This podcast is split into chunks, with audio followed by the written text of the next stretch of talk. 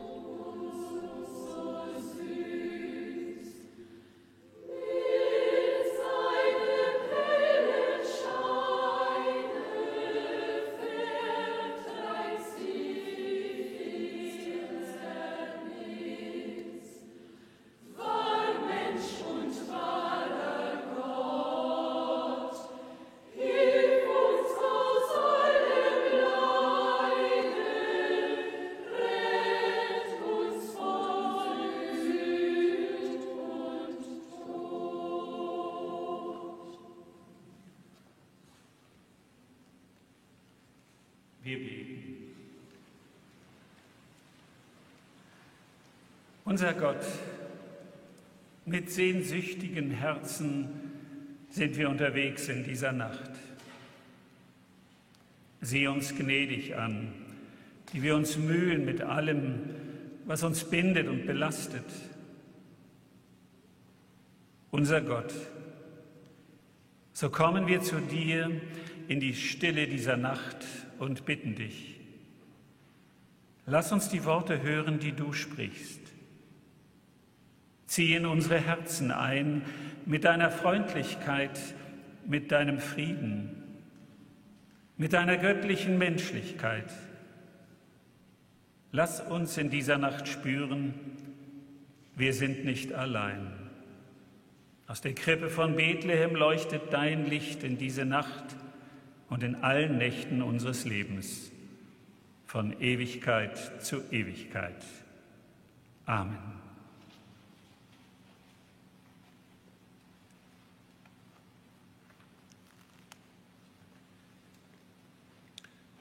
Wir hören die Lesung aus dem Buch des Propheten Jesaja im neunten Kapitel. Das Volk, das im Finstern wandelt, sieht ein großes Licht. Und über denen, die da wohnen im finstern Lande, scheint es hell. Du wächst lauten Jubel. Du machst groß die Freude. Vor dir freut man sich, wie man sich freut in der Ernte, wie man fröhlich ist, wenn man Beute austeilt. Denn du hast ihr drückendes Joch, die Jochstange auf ihrer Schulter und den Stecken ihres Treibers zerbrochen wie am Tage Midians. Denn jeder Stiefel, der mit Gedröhn dahergeht, und jeder Mantel durch Blut geschleift, wird verbrannt und vom Feuer verzehrt. Denn uns ist ein Kind geboren, ein Sohn ist uns gegeben und die Herrschaft ist auf seiner Schulter. Und er heißt Wunderrat, Gott hält, ewig Vater, Friedefürst, auf dass seine Herrschaft groß werde. Und des Friedens kein Ende auf dem Thron Davids und in seinem Königreich, dass er es stärke und stütze durch Recht und Gerechtigkeit, von nun an bis in Ewigkeit. Solches wird tun der Eifer des Herrn Zebaoth.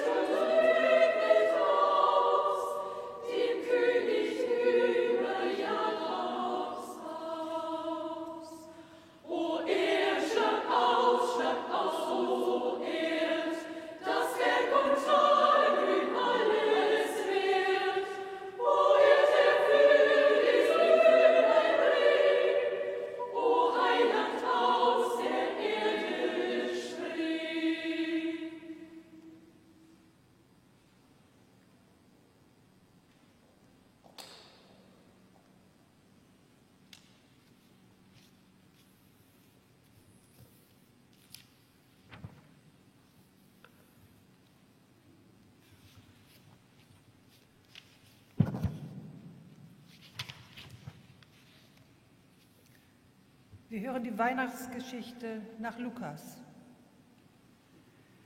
Es begab sich aber zu der Zeit, dass ein Gebot von dem Kaiser Augustus ausging, dass alle Welt geschätzt würde. Und diese Schätzung war die allererste und geschah zur Zeit, da Quirinius Statthalter in Syrien war. Und jedermann ging, dass er sich schätzen ließe, ein jeglicher in seine Stadt. Da machte sich auf auch Josef aus Galiläa, aus der Stadt Nazareth, in das judäische Land zur Stadt Davids, die da heißt Bethlehem. Darum, dass er von dem Hause und Geschlechte Davids war, auf das er sich schätzen ließe, mit Maria, seinem vertrautem Weibe, die war schwanger. Und als sie da selbst waren, kam die Zeit, dass sie gebären sollte. Und sie gebar ihren ersten Sohn und wickelte ihn in Windeln und legte ihn in eine Krippe, denn sie hatten sonst keinen Raum in der Herberge.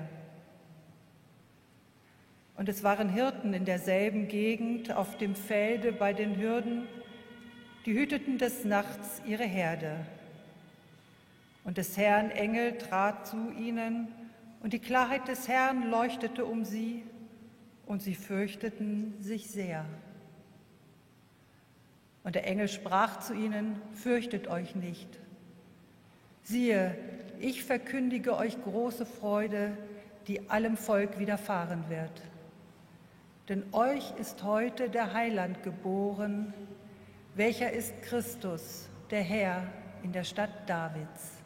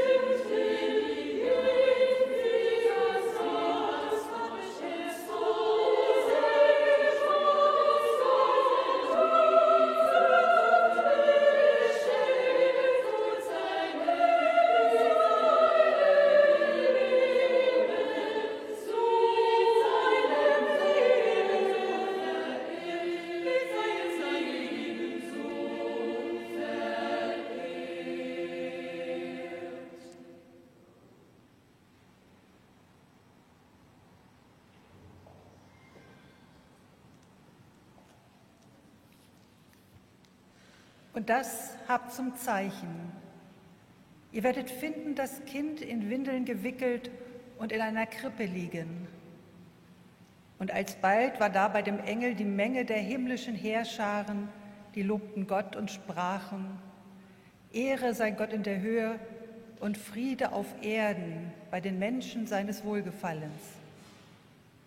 Und da die Engel von ihnen gen Himmel fuhren, sprachen die Hirten untereinander, Lasst uns nun gehen gen Bethlehem und die Geschichte sehen, die da geschehen ist, die uns der Herr kundgetan hat. Und sie kamen eilend und fanden beide, Maria und Josef, dazu das Kind in der Krippe liegen. Da sie es aber gesehen hatten, breiteten sie das Wort aus, welches zu ihnen von diesem Kind gesagt war. Und alle, vor die es kam, wunderten sich über die Rede, die ihnen die Hirten gesagt hatten. Maria aber behielt alle diese Worte und bewegte sie in ihrem Herzen. Und die Hirten kehrten wieder um, priesen und lobten Gott für alles, was sie gehört und gesehen hatten, wie denn zu ihnen gesagt war.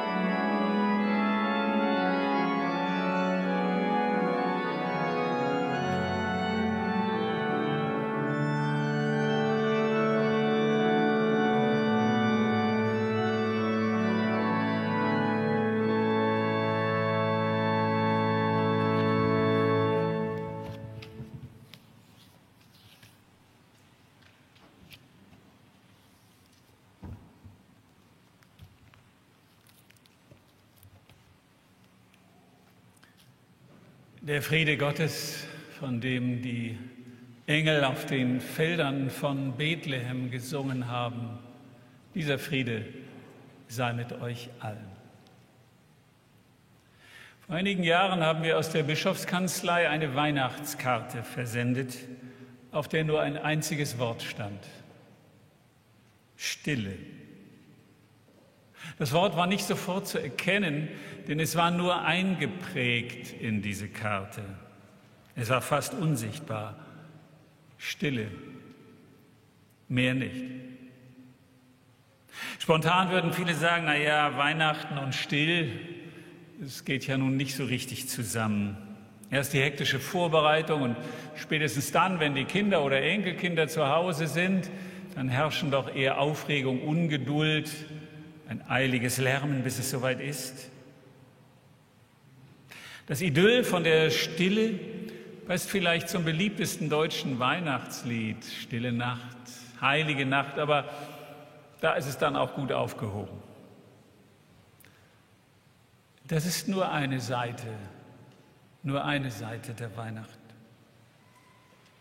Denn es gibt auch die andere, es gibt auch die stille Seite. Und vielleicht wird die in den vergangenen zwei Jahren besonders intensiv erlebt. Viele Menschen, denen ich begegne, erzählen mir von ihrem Nachdenken. Viel grundsätzlicher sei das, so erzählen sie mir, viel grundsätzlicher als zuvor. Und sie berichten, Zeit ist verloren gegangen, Lebenspläne abgelaufen, liebe Menschen verloren. Und über allem die drohende Geißel, die drohende Geißel einer Covid-Erkrankung. Diese großen Verunsicherungen müssen viele Menschen anders, auch neu nach dem Inhalt, dem Sinn des Lebens fragen. Viel, sehr viel davon geschieht in der Stille, im Leisen, oft unhörbar. In der Weihnachtsgeschichte kommt Stille eigentlich kaum vor. Zwischen den himmlischen Heerfahren und den mächtigen Proklamationen der Sängerinnen und Sänger, der Engel, fürchtet euch nicht und Friede auf Erden, gibt es dann ganz am Ende der Geschichte, da wo wir sozusagen ins Spiel kommen, als die Hirten erzählen, anderen erzählen, was sie gesehen haben, so wie wir heute die Geschichte gehört haben, da gibt es ganz am Ende einen Vers, der von der Stille erzählt. Da kommt das Wort nicht vor, aber es ist der vorletzte Vers, als es um Maria geht. Maria aber behielt alle diese Worte und bewegte sie in ihrem Herzen. Die Hirten ziehen jubelnd und preisend von dannen, Maria aber bleibt still. Müttern muss man diese Zeile nicht erklären. Mütter, die ein Kind zur Welt bringen, kennen diese Stille. Sie kannten bereits inniglich ihr Kind, während alle anderen es nur ahnen konnten, die Herzschläge ertasteten, das Geschlecht erfragten, den Namen erkunden wollten, lebten Mütter schon mit ihren Kindern in Fleisch und Blut. Und dann, wenn sie das Licht der Welt erblicken und Mitglieder der Menschheitsfamilie werden, wissen sie, von diesem Tag an, von diesem Tag an wird alles anders sein. Das Leben wird nie mehr ein Leben ohne dieses Kind sein. Ganz egal, wie sich die Geschichten auch schreiben werden in den kommenden Jahren und Jahrzehnten, es werden immer die Jahre mit dem Kind sein. Und Marias Kind, wie wir wissen es, wird vor ihr in den Tod gehen. Maria ist still. Sie ist still und bewegt die Worte in ihrem Herzen. Im Griechischen steht da ein seltenes Wort. Vielleicht kann man übersetzen, sie versucht, den wahren Sinn in ihrem Herzen zu erfassen. In dieser magischen Nacht, mit all den außergewöhnlichen Erscheinungen und Wundern, sortiert sich für Maria alles neu.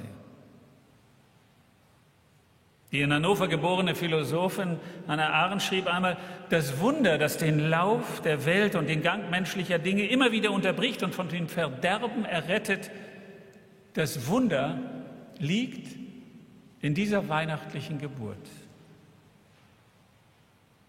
Wir sind wieder angekommen, wir alle in dieser Gemeinde, in die, die diesen Gottesdienst sehen, wir sind wieder angekommen in dieser Wundernacht. Maria aber behielt alle diese Worte und bewegte sie im Herzen. Wieder ein Weihnachtsabend, an dem wir nun sortieren, was das alles bedeutet und welchen Sinn das hat. Diese ungewissen Zeiten mit der fortwährenden Sorge um die Zukunft, die Zukunft der Erde, die Zukunft der Pandemie, die Zukunft meines eigenen kleinen Lebens. Auch Marias Herzbewegungen entstanden in einer Zeit der Krise. Und darin sortiert sie. Sie sortiert, was ihr geschieht. Nüchtern. Wir leben nicht in einer Apokalypse, auch wenn es manchmal bei politischen Stellungnahmen uns so vorkommen könnte. Alles wird schlimmer, die extremste Lage steht uns noch bevor. Wir leben nicht in der Apokalypse, sondern in der Weihnachtszeit. Und das ist die Zeit eines radikal neuen Beginns, eines neuen Beginns der Hoffnung. Apokalyptische Angst verändert kein Verhalten. Das kann nur die Hoffnung, nur die Zuversicht auf eine andere Zeit. Noch einmal Hannah Arendt, dass man in der Welt Vertrauen hat, dass man für die Welt hoffen darf, ist vielleicht nirgends knapper und schöner ausgedrückt worden als den Weihnachtsoratorien, die die frohe Botschaft verkünden, uns ist ein Kind geboren.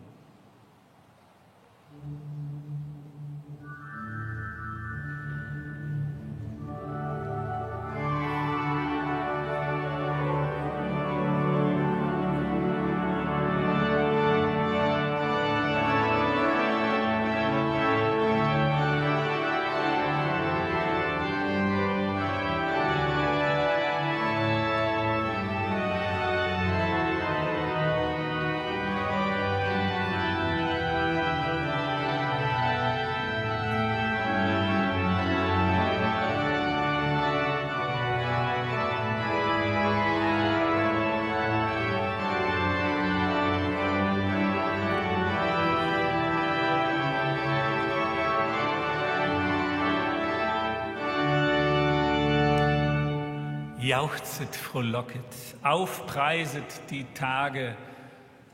Ich habe es gehört von der Orgel, die Zeilen aus dem Weihnachtsoratorium. Lasset das Zagen, verbannet die Klage.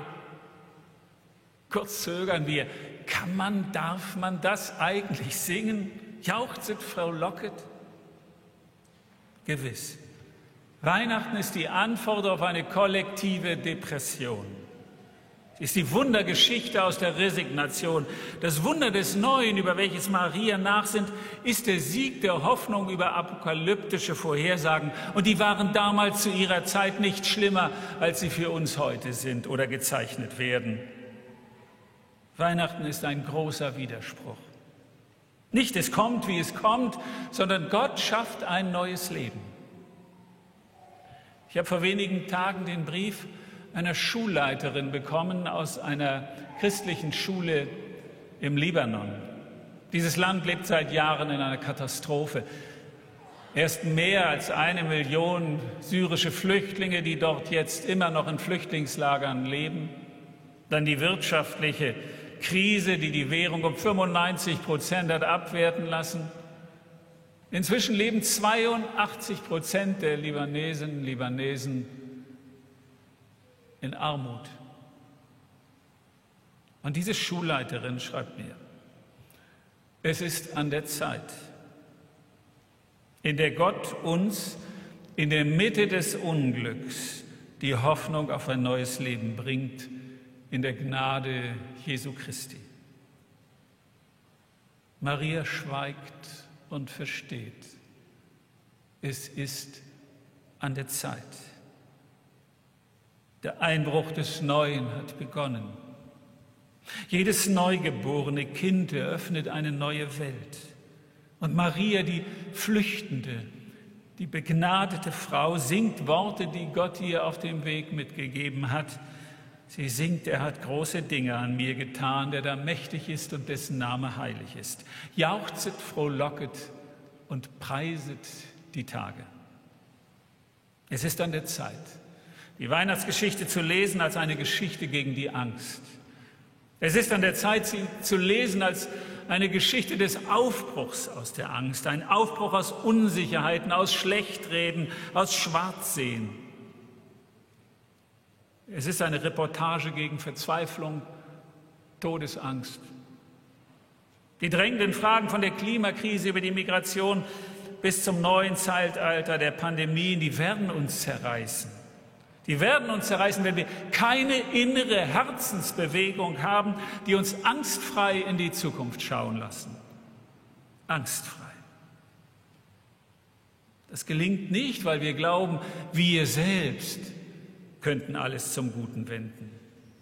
Diese menschliche Anmaßung hat uns ja gerade in diese Zeit gebracht, sondern indem wir mit Vernunft und Klarheit und Verantwortungsbereitschaft tun, was wir tun können. Und der Rest ist Gottes Sache.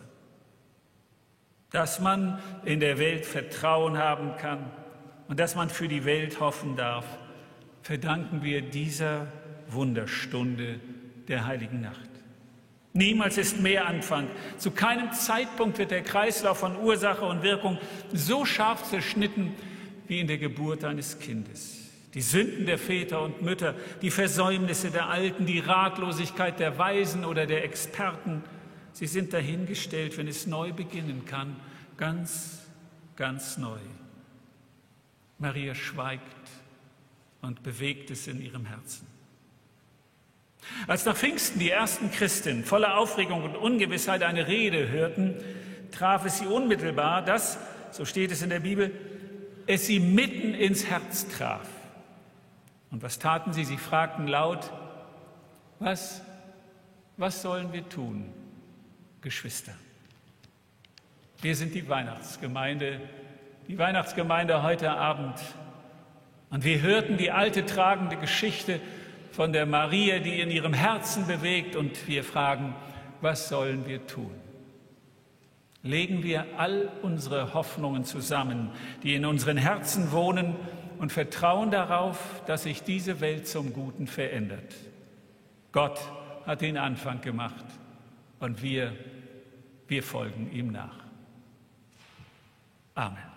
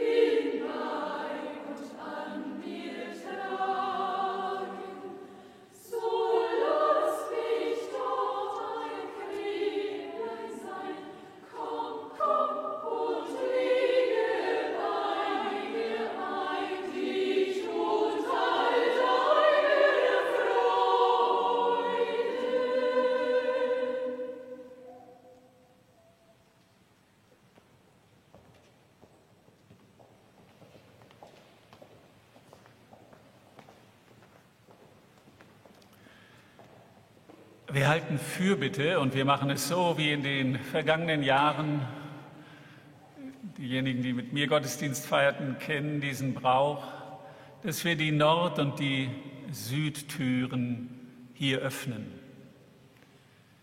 Mir ist dieser Brauch einmal erzählt worden auf den nordfriesischen Inseln Amrum, Föhr, Pellworm, als die dortige Bevölkerung, die männliche Bevölkerung, im Walfang unterwegs war. Und wenn die Väter und Brüder monatelang auch über Weihnachten auf dem Meere waren, da öffneten zu Weihnachten die kleinen Kirchen im Gottesdienst ihre Tore in der Hoffnung, dass die, die draußen waren, weit, weit entfernt auf dem Meer in ungewisser Zukunft, dass die, die draußen waren, das Licht dieser Nacht sehen würden. Und in dieser Weite mit anderen, nicht nur die wir hier sind und mit denen, die gestreamt diesen Gottesdienst verfolgen, beten wir.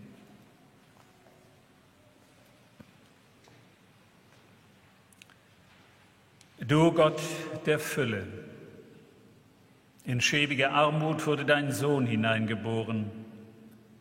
Bedroht war sein Leben von Anfang an. Er besiegelt dein Versprechen, dass du uns nah sein willst. Wir bitten um dein Kommen in den Stunden der Nacht. Wenn die Obdachlosen frieren, die Erschöpften nicht zur Ruhe kommen, die Streitenden nicht voneinander ablassen. Wir beten um dein Kommen in den Stunden der Verzweiflung, wenn nichts den Schmerz der Sterbenden stillt, wenn wir vergeblich auf Heilung hoffen und gefangen sind im Dunkel, das uns umgibt. Wir bitten um dein Kommen an die Orte, wo Krieg und Hass regiert, wo gequält wird und gefoltert, vertrieben. Wir bitten um dein Kommen in die Stunden der Hoffnung, wenn Kinder geboren werden, wenn Gerechtigkeit aufscheint, wenn Menschen zueinander finden. Wir bitten um dein Kommen, wenn wir dein Lob einüben und dir zur Ehre Musik erklingt, wenn wir den Anfang aller Anfänge feiern und uns unter deinen Segen stellen. Für uns alle. Und für alle, die dein Kommen brauchen, beten wir gemeinsam, Vater unser im Himmel, geheiligt werde dein Name, dein Reich komme, dein Wille geschehe, wie im Himmel so auf Erden. Unser tägliches Brot gib uns heute und vergib uns unsere Schuld, wie auch wir vergeben unseren Schuldigern. Und führe uns nicht in Versuchung, sondern erlöse uns von dem Bösen. Denn dein ist das Reich und die Kraft und die Herrlichkeit in Ewigkeit. Amen.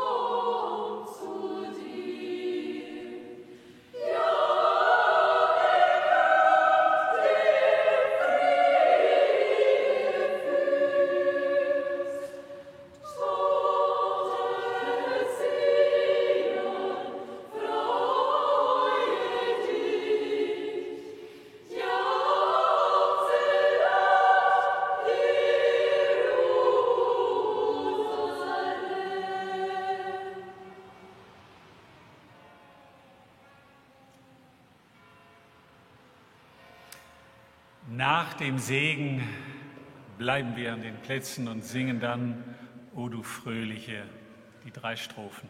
Und nun stellen wir uns unter den Segen.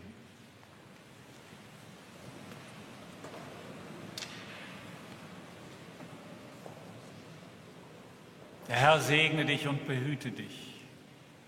Der Herr lasse leuchten sein Antlitz über dir und sei dir gnädig. Der Herr erhebe sein Angesicht auf dich und gebe dir Frieden. Amen.